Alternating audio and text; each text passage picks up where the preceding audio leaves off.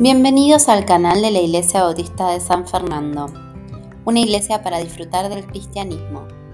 En el siguiente podcast, nuestro pastor Carlos López nos comparte una enseñanza especial recordando la Santa Cena, Convicción. Te invitamos a escuchar y compartir esta enseñanza con tus contactos.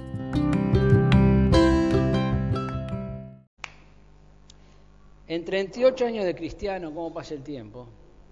38 años, he visto consagrar sus vidas a cientos de cristianos, campamentos, etcétera. Vení en las iglesias, pasá al altar, sacrificá tu vida acá, cortate las venas. Entre los cuales me incluyo. Yo he tomado esa decisión alguna vez en mi vida. Y la mayoría de ellos los que yo conocí, no sé, los que vos conociste, hoy no se congregan. Hoy no se congregan los que tiraban palitos, los que pasaban al altar, los que... Estaba hablando hoy con una hermana de unos jóvenes que conocíamos de otra iglesia, me dijo los tres apartados y casados con incrédulos. Los tres servían en ministerios en la otra iglesia. Y así podríamos hablar hablar de jóvenes, de adultos, de ancianos. Y de quienes aún siguen congregándose, muchos lo hacen sin rastros realmente del compromiso hecho alguna vez en su vida. No hay rastros, no hay nada. Voy a cambiar el oriente porque se me están torciendo. No hay nada. A la pregunta que yo me hago, y que debemos hacernos todos, ¿a qué se debe esta realidad contemporánea, lo que nos rodea?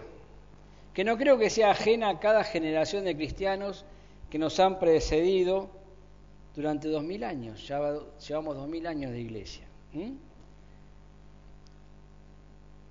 Quizás no haya una sola respuesta, y yo no puedo responder por aquello que la produjo en el pasado. Pero basándome en lo que fui testigo ocular, lo que yo he visto en estos 38 años, elaboré mi propia respuesta, la cual voy a compartir con ustedes. Pueden estar de acuerdo o disentir y hacer la propia. Es fácil, es muy fácil responder a las demandas de Dios al principio de la vida cristiana cuando estamos entusiasmados con todo lo nuevo conocido. Vas a un campamento bíblico con gente nueva, los tenés una semana encerrados, los llenás de Biblia, de juegos, de todo, y al final haces un fogón y decís, ¿quién quiere servir? Y pasan todos. Tenés que pararlo para que no se quemen. Todo pasa. ¿eh? Es fácil. Están todos entusiasmados con todo eso nuevo conocido. A mí me pasó. Yo también tiré palito. Llegamos a tomar ese compromiso, inflamados espiritualmente. Acá estoy, heme aquí, envíame a mí. Porque si las predicaciones son todas así, ¿viste? Y lo hacemos sin hacer un razonamiento lógico ¿eh? mentalmente, que para eso Dios nos dio este cerebro, de las implicancias del pacto ético y eterno que estamos haciendo con nuestro Dios al asumir nuestro compromiso. Yo, contá conmigo, dale. Pero tenemos un problema, que Dios no se complace con quienes no cumplen con sus compromisos. No se complace. Esto lo conocemos, Eclesiastés 5, 1 al 7, dice, cuando fueres a la casa de Dios, a un campamento, a la iglesia, a cualquier actividad en la cual Dios es el centro y se habla sobre Él y se anima a obedecerle, cuando fueres a la casa de Dios, la que sea, guarda tu pie y acércate más para oír que para ofrecer el sacrificio de los necios. Dura, ¿eh? Porque no saben que hacen mal. No te des prisa con tu boca, ni tu corazón se apresure a proferir palabras delante de Dios, porque Dios está en el cielo y tú sobre la tierra. Por tanto, sean pocas tus palabras.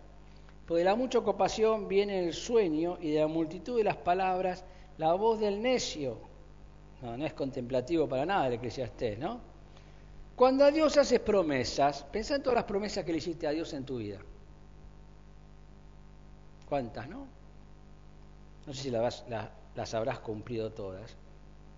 Cuando a Dios haces promesa, no tardes en cumplirla, porque Él no se complace con los insensatos. Cumple lo que prometes. Mejor es que no prometa. Cállate la boca, no tires palito, no te no, no hagas nada, no pase al altar. Tranqui, pensá. Y es difícil porque te emocionan, te arengan, te están mirando y dicen, dale, pasá, pasá, dale, dale, vos estás ahí, de golpe pasan todos, vos te quedas sentado ahí, solito, y los reflectores, club, club, club, ¿viste? Estás así. Y terminás pasando, ¿viste? Porque te están escrachando. No, quédate sentado, dice Eclesiastés. Mejor es que no prometas, que no te consagres y que no y no que prometas y no cumplas. No dejes que tu boca te haga pecar, es pecado.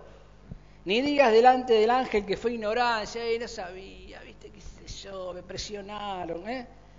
Porque harás que, ¿Por qué harás que Dios se enoje a causa de tu voz y que destruya la obra de tus manos? ¿Sabes que nunca escuché predicar este eclesiastés en ningún campamento? Nunca, jamás.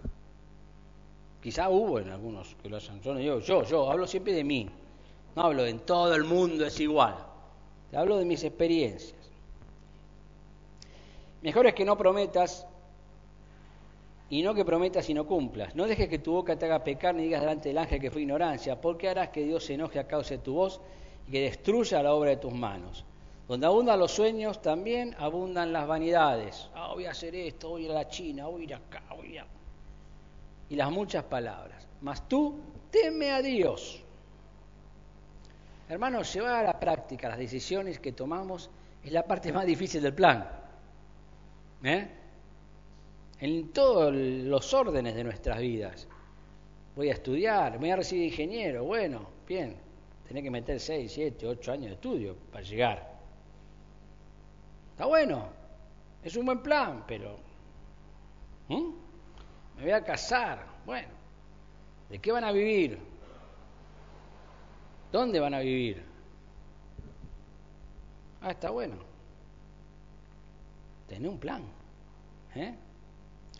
El camino de la pereza espiritual que nos guía el enfriamiento, enfriamiento, enfriamiento espiritual, está empedrado de las mejores intenciones.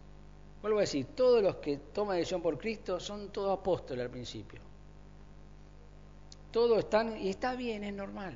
No estoy diciendo que, sean los hipócritas, no es lo que sienten. Pero claro, falta madurez. Y creo que de alguna manera, no digo a propósito, quizás sin querer, los líderes, los que están al frente, se aprovechan de esa situación vulnerable del nuevo creyente ignorante de las demandas de Dios. Y los hacen mandarse en cosas que después se frustran, que no las pueden lograr, terminan apartados, terminan alejados, terminan odiando a las iglesias, porque los engañaron. Y ojalá sean verdaderos creyentes, pero terminan anulados. Hay que ser claro.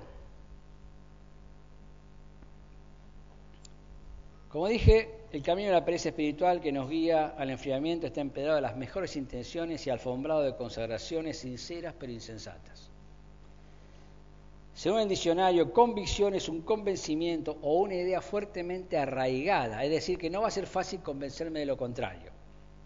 Yo creo en tal cosa, estoy convencido, yo sé en quién he creído, dijo el apóstol Pablo, y se bancó latigazo, de todo se bancó, pues tenía una convicción firme de que valía la pena cada latigazo o Pedro cuando dijo, salieron gozosos por haber sufrido por el nombre de Cristo.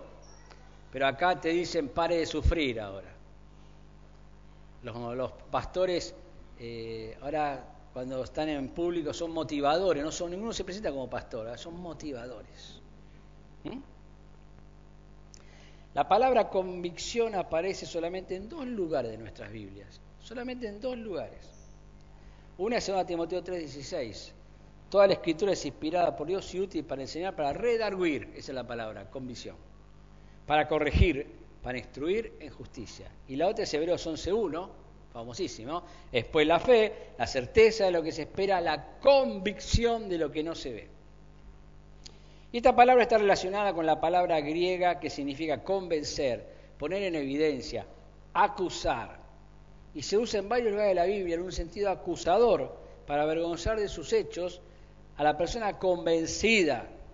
Y cito como ejemplo uno solo, Juan 16, 8, cuando habla del Espíritu Santo, dice, cuando Él venga convencerá al mundo de pecado, de justicia y de juicio. Va a convencer, te convence, pero cuando vos te convertís de verdad, es porque estás convencido de pecado por el Espíritu Santo, tienes la convicción. La primera iglesia que fui a Saavedra, siempre Billy y el pastor decía que Confesar es ponerse de acuerdo con Dios, en que Dios tiene razón de que soy un pecador.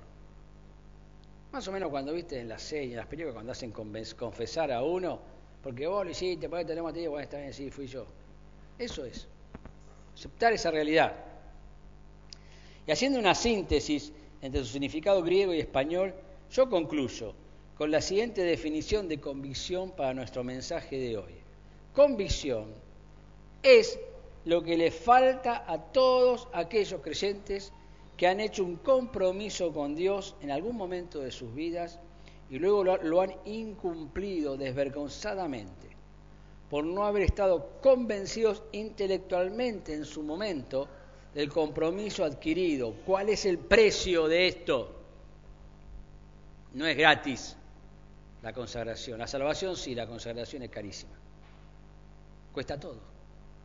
Todo cuesta. No hay. Es más caro que una casa, es más caro que no sé. Dios dijo que no es bueno que el hombre esté solo.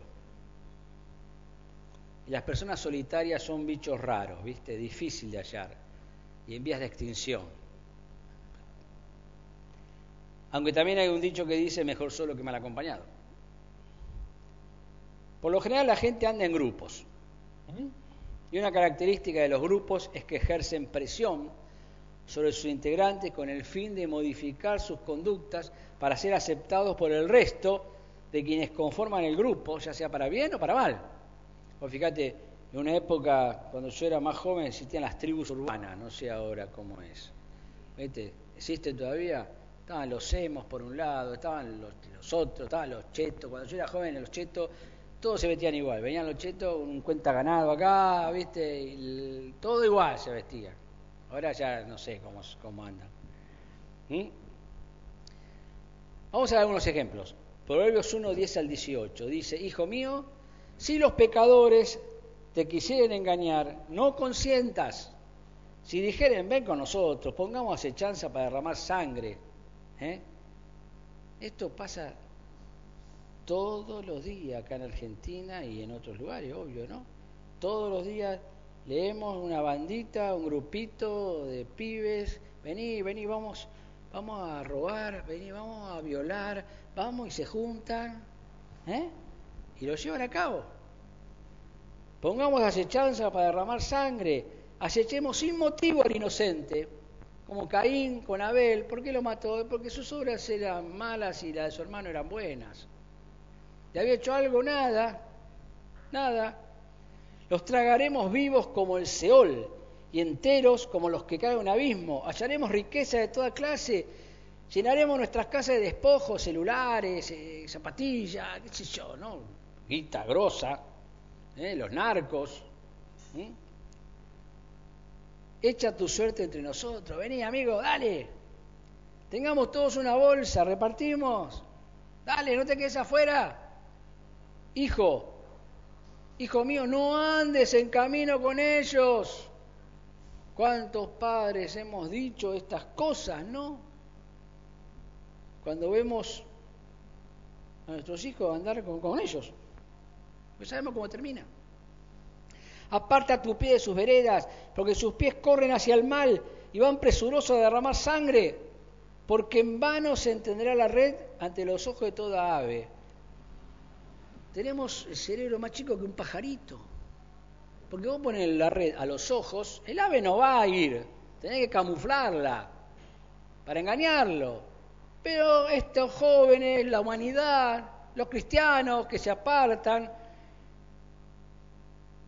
porque en vano se tendrá la red ante los ojos de toda ave, pero ellos, esta gente, a su propia sangre se ponen acechanza, a sí mismos, y a sus almas tienden lazo. Y acá vemos a un padre preocupado por la presión que su hijo pueda recibir de un grupo nefasto y pernicioso para ser aceptado sin reservas por ellos, porque bueno, tenés que integrarte y para eso tenés que hacer lo que te piden. También en Hebreos 10, 19 al 27 dice lo siguiente, Así que hermanos, teniendo libertad para entrar en el lugar santísimo, no como antes, hay que darle al intermediario, al, al sacerdote que sacrificaba animalito, y el otro que tiraba la sangre, y después al sumo sacerdote que entraba una vez al año. ¿eh? Ya se acabó eso. Así que hermanos, teniendo libertad para entrar en el lugar santísimo por la sangre de Jesucristo, por el camino nuevo y vivo que Él nos abrió a través del velo, sin velo le veremos, cantábamos nosotros. Yo cuando comencé el cristianismo digo, acá falta una R, sin verlo le veremos. No sabía lo que era un velo. Esto es el velo, lo que separaba el lugar santo del lugar santísimo, que dice sin velo. Él nos abrió, cayó el velo cuando Él murió, a través del velo esto de su carne. Y teniendo un gran sacerdote sobre la casa de Dios, acerquémonos con corazón sincero, en plena certidumbre de fe, convencidos, purificados los corazones de mala conciencia y lavados los cuerpos con agua pura viviendo una vida digna. Venimos a hacer la Santa Cena y Pablo dice, examínense, ¿eh? si están los corazones purificados de mala conciencia, si mantienen sus cuerpos santos, mantengamos firme, convicción, sin fluctuar. Ah, hoy voy, hoy no voy, este domingo voy, el otro domingo no voy. Sin fluctuar, para la profesión de nuestra esperanza, porque fiel es el que prometió, fiel. Y considerémonos unos a otros para estimularnos al amor, a las buenas obras, no dejando de congregarnos como algunos tienen por costumbre. ¿Cuál es tu costumbre como cristiano? Eh, no me congrego. Sino exhortándonos y tanto más cuando ves que aquel día se acerca. Yo estoy 38 años más cerca de aquel día. Y acá vemos, en cambio, de lo que vimos antes, este padre asustado, aquí vemos la dulce amonestación de un escritor bíblico a estimularnos mutuamente al bien en todos los aspectos posibles para un creyente que tiene plena certidumbre de fe. Las convicciones las necesitamos imperiosamente si es que no queremos terminar como los demás. Si lo pronuncié bien, los demás, no los demás los demás. Según Timoteo 4 dice, porque Demas me ha desamparado, amando este mundo. Y el cristianismo está lleno de Demas, por demás. Todos aquellos cristianos que son discípulos de Demas estuvieron firmes en la fe. Porque la palabra griega que se tradujo aquí es homilia, la palabra conversaciones. ¿eh? En algún momento ellos leían sus Biblias, asistían, salté un versículo, se los leo.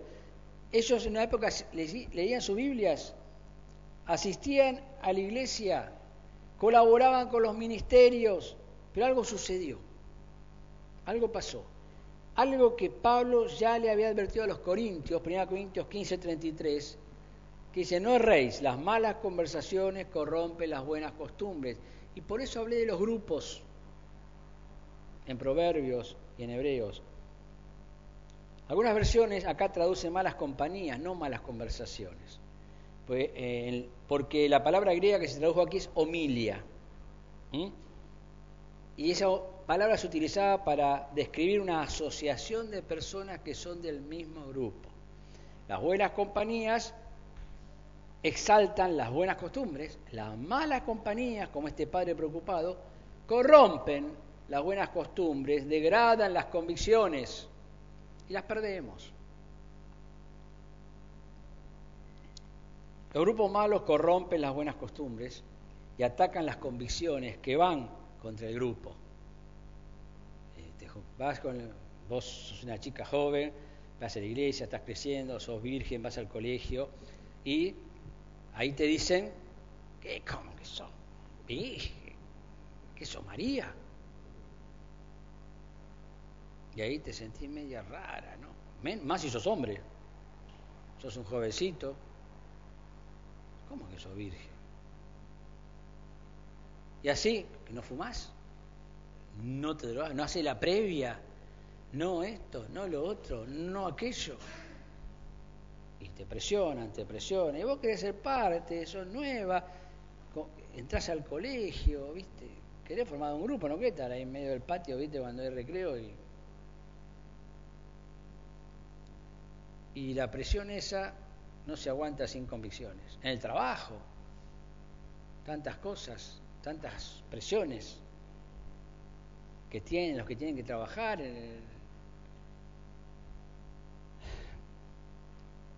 Los grupos malos corrompen las buenas costumbres y atacan las convicciones que van contra el grupo. Por eso es fundamental la elección del grupo al cual vamos a pertenecer, pero eso no soluciona toda nuestra vida. ¿Por qué razón? Demas no podía estar mejor rodeado. Laburaba con el apóstol Pablo. Estaba con Timoteo, con Aristarco, con Epafrodito. No alcanza que esté rodeado de, de Dios en las tres personas, los mejores pastores que tenga, los mejores líderes de jóvenes, de adultos. No alcanza. No es suficiente. No es suficiente tener todos los elementos en una cocina si no te pone a cocinar. Por más que tenga la mejor calidad, un trozo de carne de primera, eh, todo. Pero tenés que prender el horno. ¿eh? Tenés que prender la hornacita, tenés que empezar a hacer algo con tu vida. Demas no podía estar mejor rodeado y sin embargo igualmente abandonó la fe. El grupo puede ser el mejor, pero no lo es todo, hace falta algo más. ¿Y eso que es? Convicción. Saber quién sos, saber quién es tu Dios, para qué estás y empezar a transitar por ese saber, sin desviarte. Y cuando te desvías, vuelve enseguida. ¿Mm? Se puede vivir sin convicción, pero no se puede dar la vida sin convicción. En Lucas 9, 23 al 24 dijo y decía a todos, si alguno quiere venir en pos de mí, niéguese a sí mismo, tome su cruz cada día y sígame. Niéguese a sí mismo. Y esto tendría que aclararse bien cuando hacen a la gente pasar adelante a donde sea para consagrar su vida. Estás negando tu vida. Estás negándote a vos mismo para poner a Dios en primer lugar en tu vida pase lo que pase, suceda lo que suceda. Estoy recibiendo información de Ucrania, de las iglesias, no sabes qué es verdadero, qué no es verdadero, algunas cosas no las reenvío porque no sé. Suena fantasiosas, pero pueden ser milagrosas. No estoy ahí presente. Pero no se van los cristianos, están ahí, se van al subte, se van, se reúnen lloran y cantan y alaban. Si alguno quiere venir en pos de mí, nieguese a sí mismo, tome su cruz cada día y sígame, porque todo el que quiera salvar su vida la perderá. Todos los, estos hermanos, no hermanos, qué sé yo, que son, que quisieron salvar su vida, la perdieron. Fíjate cómo están, con los que tengas contacto los que de esta iglesia. En 20 años creo que hay más de 100 personas que se fueron de acá. Las conocemos. Tenemos contacto. Las vemos, no todos a todas, pero algunos tenemos familiares. Bueno, fíjate cómo están. ¿Ganaron su vida? ¿Tan geniales? ¿Lograron todo lo que se proponían? ¿Todo lo que el diablo les dijo? Si postrado me adorares, todo esto te daré. ¿Lo tienen? ¿Tienen paz? ¿Tienen familias estables?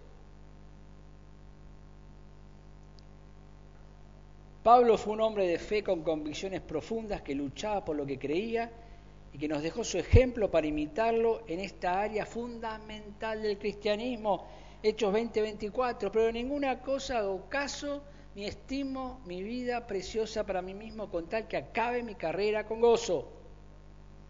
Y el ministerio que recibí del Señor Jesús para dar testimonio del Evangelio de la gracia de Dios. Un cristiano con convicciones firmes acaba su vida cumpliendo fielmente con el ministerio que Dios le dio. Porque sabe que muchos lo están observando. Y él debe demostrar que la gracia de Dios es suficiente para sostener y proveer a todos los creyentes que le sirvan fielmente durante toda su vida. En Hechos 21, 12 al 14, él dijo, él iba a ir a Jerusalén, lo iban a liquidar ahí, entonces, al oír esto, las personas, Lucas lo escribe, le rogamos nosotros, y de aquel lugar, que no subiese a Jerusalén. No, no, no vaya, no, ¿cómo vas a ir? Entonces Pablo respondió, ¿qué hacéis llorando y quebrantándome el corazón? Porque yo estoy dispuesto no solo a ser atado, más aún a morir en Jerusalén por el nombre del Señor Jesús. Eso es convicción. Y como no le pudimos persuadir, desistimos diciendo, hágase la voluntad del Señor. Qué bueno, ¿no? Por ahí tenemos que comenzar siempre. Hágase la voluntad del Señor, no la mía. Un cristiano en comisiones firmes está dispuesto a sufrir y morir por su Salvador. San Timoteo 4, 16 al 18. Qué triste esto. ¿eh? Esto es cristianismo. ¿eh? En mi primera defensa ninguno estuvo a mi lado. El apóstol Pablo. Lo dejaron solo ¿A quién otro dejaron solo? A Jesucristo. Arreglate. Lo dejaron solo. En ninguna. Que después de haber hecho todo lo que Pablo hizo, a veces siento un paralelo muy chiquitito con esto, cuando muchas personas por las cuales uno ha hecho muchas cosas por ellos y después te tratan como si fueras nada, basura te, insulta. No sé si era el caso acá, quizás era temor nada más, estaban siendo perseguidos. Soda Timoteo es la última carta que tenemos de Pablo, aparentemente ya lo sacrificaron. En mi primera defensa dice, ninguno estuvo a mi lado, sino que todos me desampararon. ¿Te sentiste desamparado alguna vez? Sin amparo en tu vida. Quizás no es que no tenías techo, quizás sí, pero esa situación emocional de decir, estoy solo, estoy solo, ayudé a tantos, hice tanto, y estoy solo. Quizás a veces es una sensación, porque uno está desanimado, deprimido, yo, pero a veces es real. Todos me desampararon, no les he tomado en cuenta. No dijo váyanse todo al demonio. No les ha tomado en cuenta. Pero el Señor, qué lindo, pero el Señor estuvo a mi lado y me dio fuerza para que por mí fuese cumplida la predicación y que todos los gentiles oyesen. Así fui librado de la boca del león y el Señor me librará de toda obra mala y me preservará para su reino celestial. A Él sea gloria por los siglos de los siglos. Amén.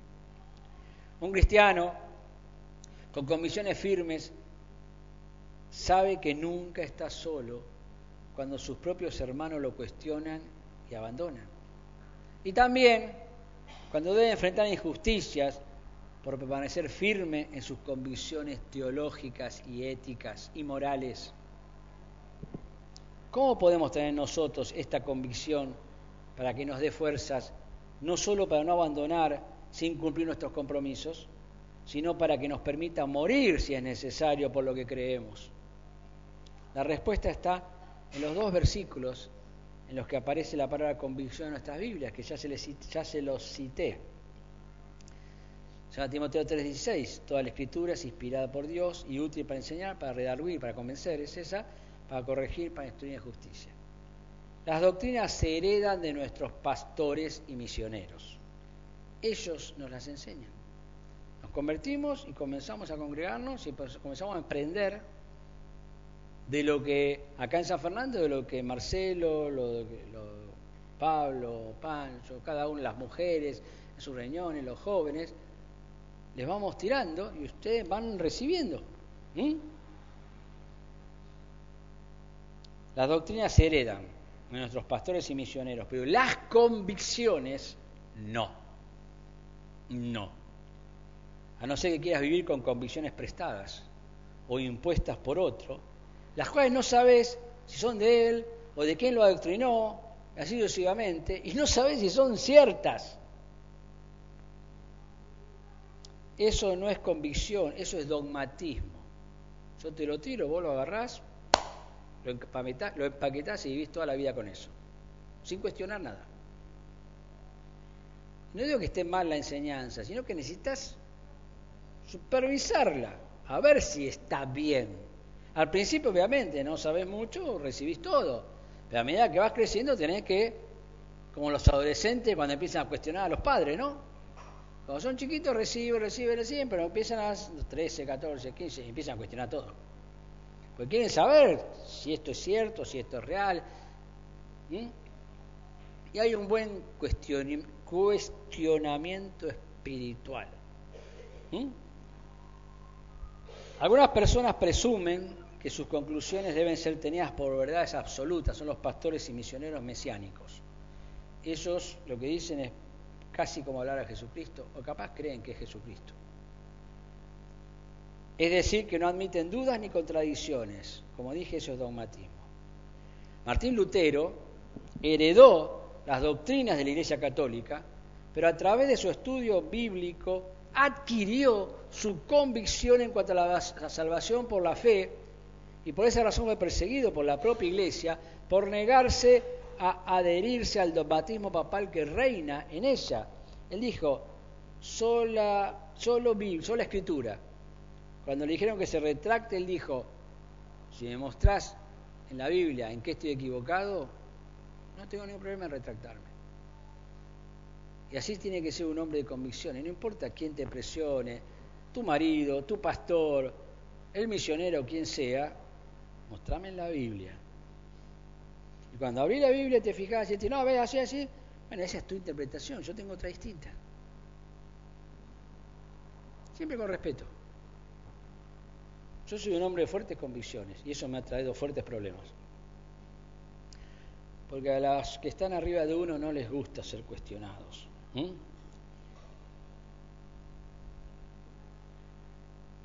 Dios nos dejó su palabra para que así como lo hicieron Lutero y Calvino y tantos, nosotros también podamos encontrar en ella la convicción que ellos y muchísimos más cristianos encontraron para no defraudar a Dios. Segunda Pedro 1, 19 al 21 dice, tenemos también la palabra profética más segura, a la cual hacéis bien en estar atentos como una antorcha que alumbra en lugar oscuro. Estamos en el reino de las tinieblas. Tenemos que estar mirando acá, hasta que el día esclarezca y el lucero de la mañana salga en vuestros corazones. Entendiendo primero esto, que ninguna profecía de la Escritura es de interpretación privada, porque nunca la profecía fue traída por voluntad humana, sino que los santos hombres de Dios hablaron siendo inspirados por el Espíritu Santo. Esto significa que no es que a Pablo o a David se le ocurrió escribir qué lindo Salmo 23, sino que fue un, como el Espíritu Santo tenía el remoto, el control remoto, pi, pi, pi, pi, pi, pi. ¿Viste cuando estás buscando en Netflix una película? Ti, ti, ti, ti, ti, ti, Bueno, hacía lo mismo con David, con Pablo, qué sé yo, respetando sus personalidades. Obviamente, por eso tenemos diferentes escrituras, ¿no? Por eso Santiago es distinto a, David. Y así todos. Tenemos la Biblia que podemos ver y tocar, pero también tenemos la fe que Dios nos regaló que aunque no la podamos ver ni tocar, es tan sólida como cada una de las profecías ya cumplidas y las que aún están por cumplirse en cuanto a nuestro Señor Jesucristo. Hebreos 11.1, el otro versículo, después la fe, la certeza de lo que se espera, la convicción de lo que no se ve. Un cristiano con una fe firme nunca duda de lo que le espera, aunque no lo vea. Por eso no se deja seducir por lo que ve en este mundo, porque sabe que no tiene ningún valor comparado con lo que él espera. Un cristiano de convicciones firmes. La mayoría de los cristianos se deja seducir por el mundo. Aunque el hombre de fe firme, aunque el hombre de fe, de fe firme, muera, porque acá un montón murieron, ¿no? Sus convicciones permanecerán vivas y eternas. Mis convicciones van a permanecer en mi familia en primer lugar y en esta iglesia si siguen aferrados a la Biblia cuando yo ya no esté. Porque muchas buenas iglesias ya no son buenas iglesias. Muchas buenas iglesias de nuestra dominación bautista hoy están todas renovadas, tienen un montón de, movimientos nuevos que no ni vale la pena analizarlos, donde la Biblia se ha dejado de lado. Está todo pachanga, pachanga. Como dije, aunque el hombre de fe firme muera, sus convicciones permanecerán vivas y eternas, animando e iluminando el camino al cielo a las generaciones posteriores, como lo hizo Pablo, y como Dios espera que lo hagamos cada uno de nosotros de las próximas generaciones. El grito de batalla de Martín Lutero fue sola fide, sola gratia, sola escritura, sola fe, solo gracia, sola escritura. Se mantuvo inamovible sus convicciones frente al Papa romano y, el, y al emperador. Como conclusión, por la gracia de Dios recibimos la convicción de pecado y la fe en Jesucristo como nuestro Salvador. Y tenemos en nuestras manos la obra monumental del Espíritu, la obra monumental del Espíritu Santo, que es la mismísima palabra de Dios, para instruirnos de forma correcta, ética y espiritualmente, haciendo de cada uno de nosotros varones y mujeres comprometidos y perfectos a la medida de la estatura de la plenitud de Cristo, para que de la manera que hemos recibido al Señor Jesucristo andemos arraigados y sobreedificados en Él y confirmados en la fe, así como fuimos enseñados abundando en acciones de gracias. La fe es un regalo divino, pero la convicción es algo adquirido a través del estudio bíblico personal y cotidiano de cada hijo de Dios comprometido con su Salvador. Y si no lo haces, nunca tendrás convicción.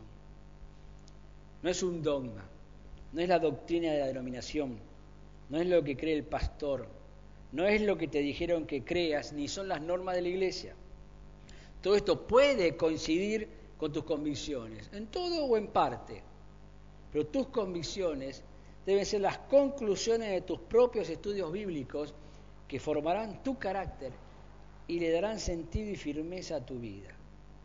En definitiva, al igual que Abel y Caín, cada uno formará su carácter a través de sus convicciones.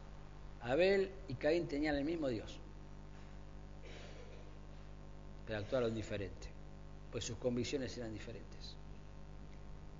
Como aplicación, si querés permanecer firme en tus decisiones, y cumplir cada compromiso que hiciste en el pasado y que hagas en el futuro con Dios, te recomiendo enfáticamente que desarrolles tus propias convicciones escudriñando tu Biblia. Y si tus estudios te llevan en algunas áreas a conclusiones opuestas a las de tus maestros, deberás saber defenderlas respetuosamente y sin ofender a nadie innecesariamente por dos razones. Primero, podés estar equivocado. Pero tus maestros por algo son tus maestros. ¿Mm? Nunca te olvides de eso. Y segundo, no se convence a nadie a los gritos. ¿Mm? Siempre argumentos. Punto uno, punto dos, punto tres, por esto, por lo otro, y dispuesto a debatirlos y a reconocer si estás equivocado. O a llegar a un acuerdo de que disentimos, pero bueno, nos amamos. En todas las épocas, Dios solamente usó personas de convicciones firmes para transformar la historia. Noé le dijeron, mirá que va a haber un diluvio, no había llovido nunca. Se puso a construir un barco. Había que tener convicción, ¿eh? Abraham, deja todo y salí. ¿A dónde? No importa, salí. Vamos para allá. ¿Mm? José, injustamente ahí, le pasó de todo. Moisés, Ana, Ruth, David, María, Pablo, son solo ejemplos. Y vos y yo podemos ser otros para las generaciones presentes y las que nos siguen.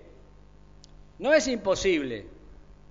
No es solo para algunos super santos que no, no tenían tentaciones. Vamos a hablar el domingo de las tentaciones que atacan las convicciones. Si queremos que Dios nos use, entonces no nos quedemos con las ganas. Yo quería ser pastor, no tenía nada, ni idea de Biblia, de nada, ni cómo se hacía. Yo quiero ser pastor, yo quiero ser pastor, yo quiero ser pastor. Me acuerdo cuando llegué a Torcuato y Reinaldo me preguntó, ¿vos crees que estás llamado? Y digo, mira, a esta altura de mi vida yo alucino que estoy llamado. Porque yo lo creo, pero no hay respuesta de ningún lado.